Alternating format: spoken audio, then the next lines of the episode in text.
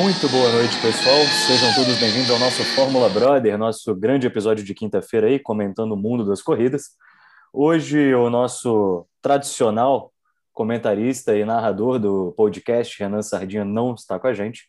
Então, eu que vou tocar essa apresentação aí, Guilherme Sardinha, e seguimos com o nosso grande time de comentaristas, Alex Varmelin e João Ribeiro.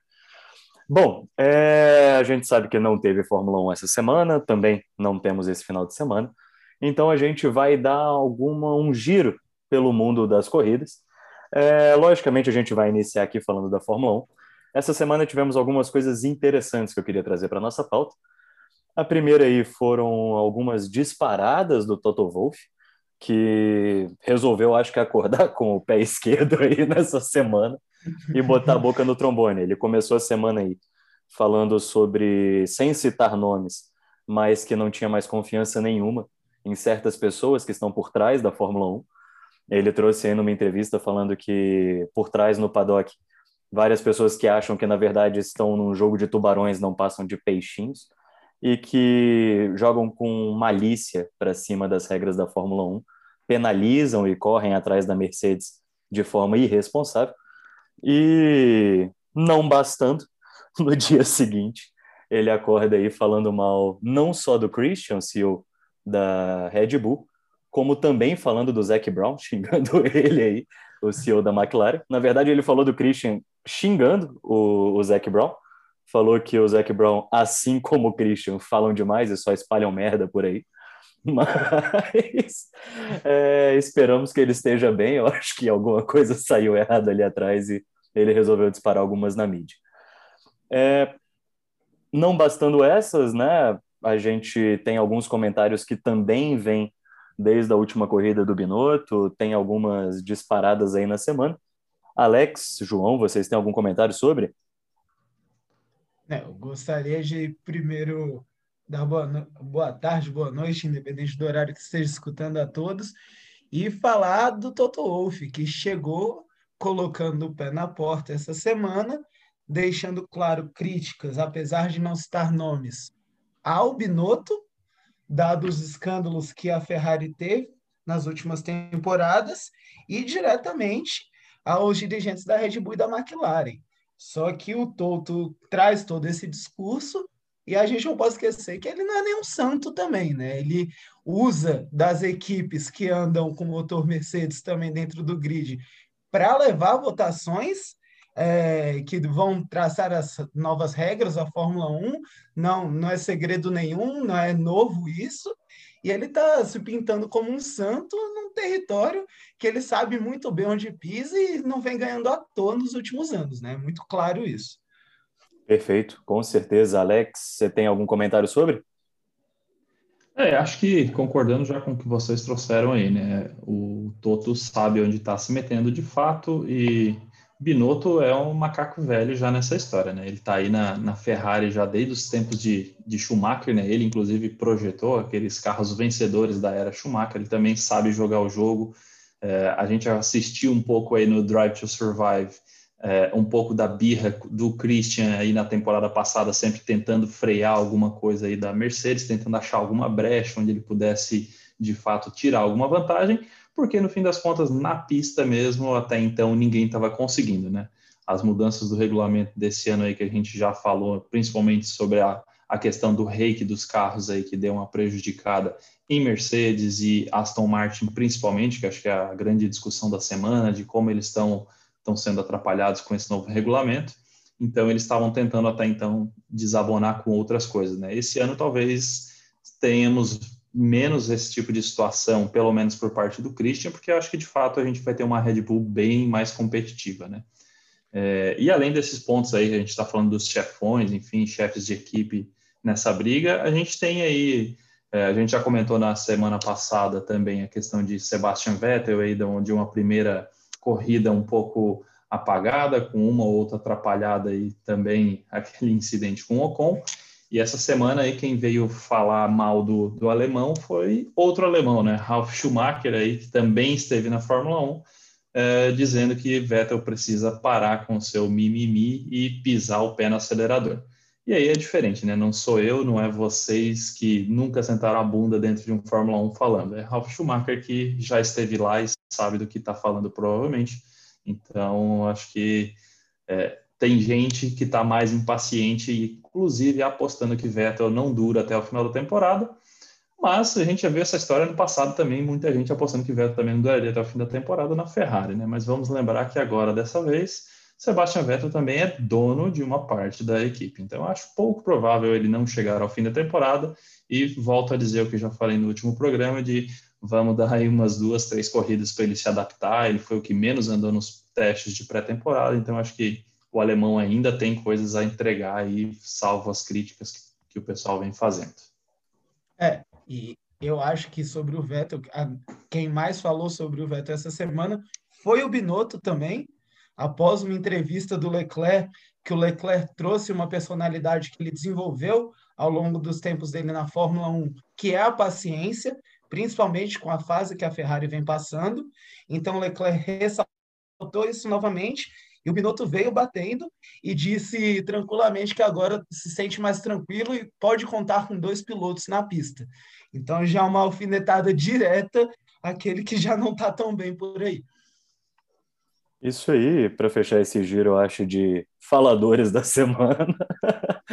é, dizem, né, estão rodando aí nos blogs da Fórmula 1, que fontes internas da Red Bull, ninguém falou que foi o Christian que disse, estão dizendo que a Mercedes menosprezou o regulamento de 2021, vindo aí nesse sentimento de já tá ganho mesmo, então deixaram algumas coisas para trás. É, Seguindo aí para próxima coisa sobre a Fórmula 1, acho que uma grande discussão que está meio nebulosa aí por trás e que a gente deve descobrir, se tudo der certo antes do Prêmio de Imola, como vai funcionar, são as sprint races da Fórmula 1. É, supostamente terão três prêmios esse ano do Reino Unido, Monza e Brasil, que terão sprint races, mas ninguém sabe exatamente como elas serão não sabem ainda se elas valerão ou não valerão pontos. Algumas pessoas dizem que sim, outras dizem que não. É, nós não sabemos se teremos uma classificação na sexta-feira para sprint race. A sprint race será a classificação das corridas. Não sabemos se terá, é, se vai acontecer o grid invertido. Então acho que isso tudo está bem nebuloso, mas tende a, a, tudo isso ser decidido bem em breve. É, existem alguns tipos de decisão na Fórmula 1, né? não sei se todos os nossos ouvintes sabem, mas tem três formatos de decisão na Fórmula 1. Você tem decisões que são impostas pela Fórmula 1, tem decisões que podem ser tomadas por maioria simples e tem decisões que dependem do aval de todas as equipes para acontecer. Essa da Sprint Race tem se demonstrado uma das que vai precisar do aval de todas as equipes, principalmente por mexer no custo que eles têm de teto hoje em dia para corridas. Você acrescentar uma corrida no final de semana é um custo muito alto, e você tem que colocar o mesmo custo para todas as equipes por conta dos novos regulamentos. Então, essas semanas devem é, estão acontecendo as discussões sobre valores, se todos concordem assim por diante, e devemos ver aí uma resolução disso um pouco antes do Grande Prêmio de Imola. É, pelo que estão correndo nos bastidores da Fórmula 1, as equipes estão topando ser um custo de em torno de meio milhão de dólares a mais por final de semana que tiver sprint races. É, o, todo o custo envolvido também envolve riscos, né? Se o carro quebra numa sprint race, o que, é que você faz com isso para o dia seguinte? Então, esse custo tem que ser muito bem detalhado aí. E creio eu que são essas as notícias da Fórmula 1 ao longo da semana, Alex e João. É, bom, passando para os nossos próximos tópicos, então. É, Alex, por favor, fala aí um pouquinho da nossa Fórmula E. É, duas rodadas aí confirmadas, tanto em Roma quanto Valência. Vem aí a Extreme E, que o João, inclusive, eu quero que comente na sequência, porque é um grande fã da ideia da Extreme E. E queria que vocês falassem um pouquinho sobre elas, por favor, Alex. Claro, acho que vai ser um, um mês bastante recheado para o fã italiano, né? É uma grande pena que provavelmente a gente não vai ter público em praticamente nenhuma dessas corridas, mas teremos a Fórmula 1 daqui duas semanas, né? O GP da Emília-Romanha. E temos neste final de semana agora, né? No dia 10 e 11, o GP o GP não, né, o EP, o EPRIX de, da Fórmula E na cidade de Roma, né, que vai ser um circuito de rua aí, então rolando no sábado aí os treinos livres, classificação e a primeira corrida, né, transmissão lá no Sport TV, esse não tá na Band, Fórmula E está com direito de Sport TV, e acho que, se eu não estou me enganado, também vai ter apresentação na TV Cultura. Então, para quem não está na TV a cabo aí, TV, na TV por assinatura, a TV Cultura vai estar tá passando a corrida também, tá? Tanto no sábado como no domingo. Então, sábado tem 10 e meia a primeira corrida e no domingo às 8 da manhã tem a segunda corrida. Então, aí trocando um, um circuito de rua. E além disso, né, como eu falei, o, o, o fã italiano deve estar empolvoroso, porque também na, no mesmo final de semana da Fórmula 1 a gente vai ter também a estreia da GT World Champion, né? Que é basicamente aí a, a corrida de, de Porsches na, em Monza também rolando esse final de semana ali. E Extreme E aí, que acho que é o que está mais no, no furor agora chegando, né? Com oito etapas esse ano, com um rally de fato de, de elétricos, né? Acho que essa vai ser um, uma categoria que vai chamar bastante atenção no, no mundo todo. Eu acho que vai ser uma categoria com bastante destaque aí pela, pela questão de motorização, é, pela questão aí de regulamento bastante diferente, mas aí vou deixar aí para o João comentar que essa é a praia dele, né? Não, eu, eu adorei a ideia da, da Extreme E, eu estou acompanhando desde que começou a surgir na mídia, porque eles trazem um modelo SUV de carro correndo no, em ambientes diferentes, né? não é em uma pista mesmo. E, além disso, eles trazem um modelo elétrico de carro. Então, eles estão trazendo essa pegada para as mudanças climáticas, tentando alertar sobre os impactos de mudança climática ao redor do mundo. A gente teve essa primeira etapa acontecendo agora na Arábia Saudita, e aí a gente ainda vai ter etapas no Senegal, na Groenlândia, na Argentina, inclusive aqui no Brasil, lá no Pará, é, um, um lugar que sofreu um impacto muito grande, principalmente nesses três últimos anos aí, vem sofrendo por queimadas e, e diversas mudanças climáticas.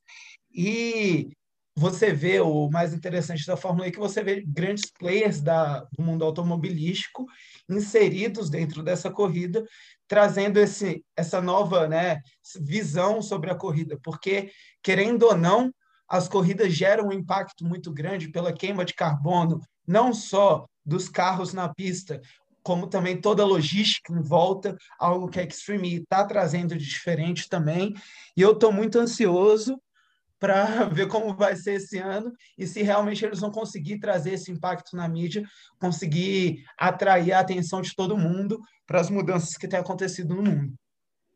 É bacana também outro ponto que eu queria destacar é a questão de, de ela estar tá já nascendo, né, sendo uma categoria bastante inclusiva, né, é, onde obrigatoriamente cada equipe precisa ter um piloto homem e uma pilota mulher. E como ela é sempre feita de rodada dupla, obrigatoriamente uma pessoa pilota e a outra navega, e na outra rodada quem navegou pilota, quem estava pilotando navega. Ou seja, a gente vai ter sempre é, dois pilotos de alto nível realmente rodando ali. É, acho que isso vai ser, vai ser algo bacana e a gente trazendo uma presença feminina é, em 50% dos carros, sempre, com certeza, porque justamente por isso, né? inicialmente a gente tinha oito equipes, né, a, a, fazendo um formato já um pouco diferenciado, e acabou entrando uma nova equipe já no, no decorrer do, do, processo todo, depois de estar todo definido o regulamento, então temos nove equipes rodando, então agora com o Extreme E.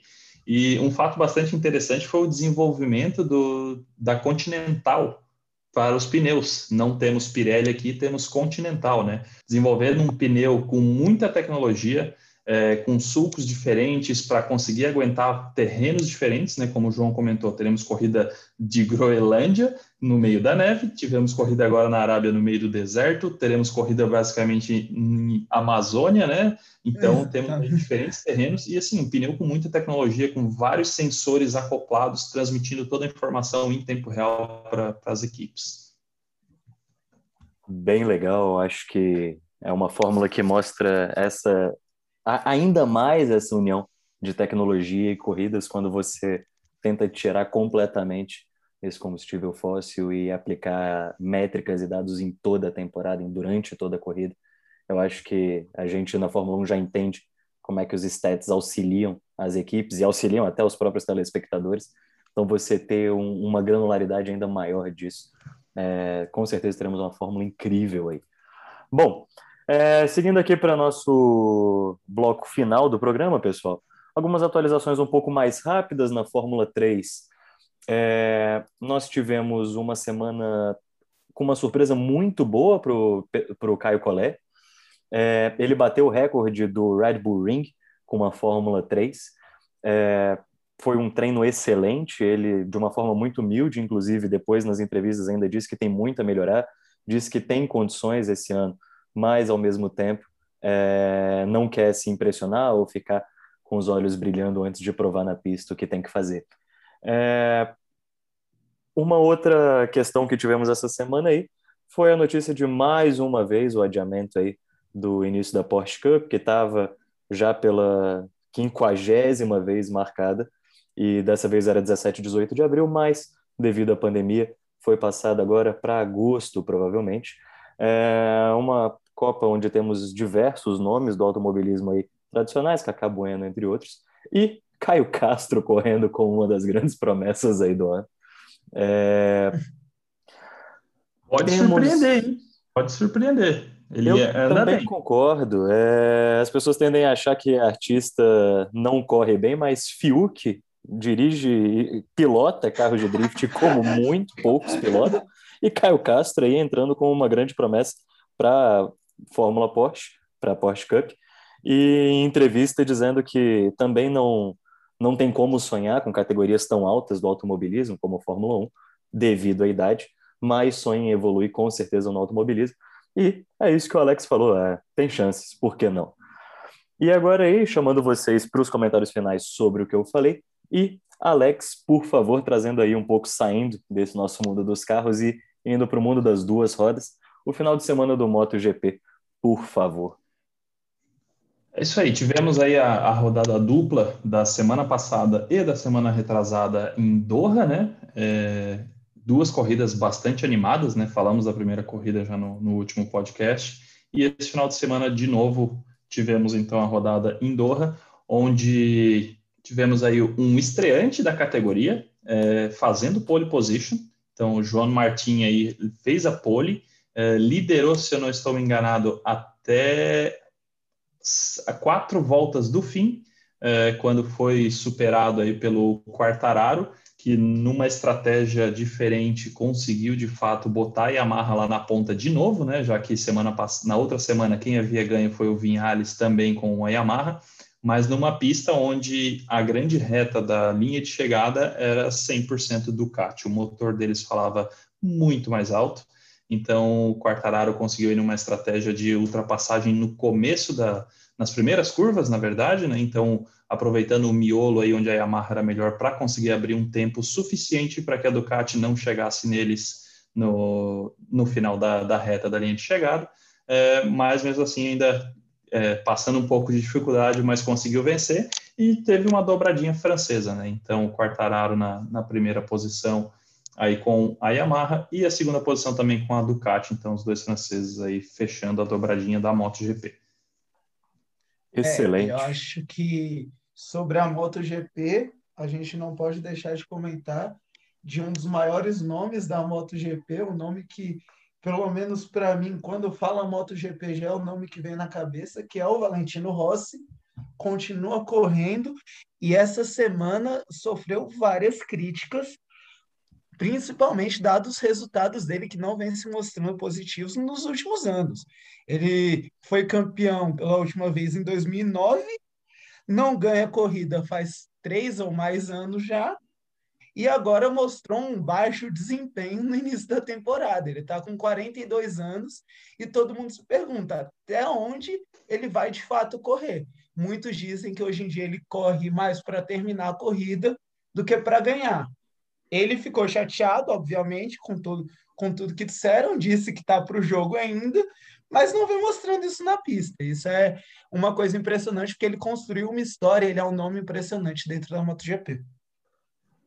É um piloto aí que mudou de, de equipe nessa temporada também, né? Tá talvez aí se habituando, enfim, sofreu muito com pneus na, na primeira corrida e não foi diferente nessa segunda, mas a segunda corrida realmente foi deprimente para Valentino Rossi. Na primeira corrida ele ainda conseguiu ser razoável, nessa realmente a gente sequer viu ele em ação, porque desde o início da corrida ele já estava praticamente brigando nas últimas posições. Né?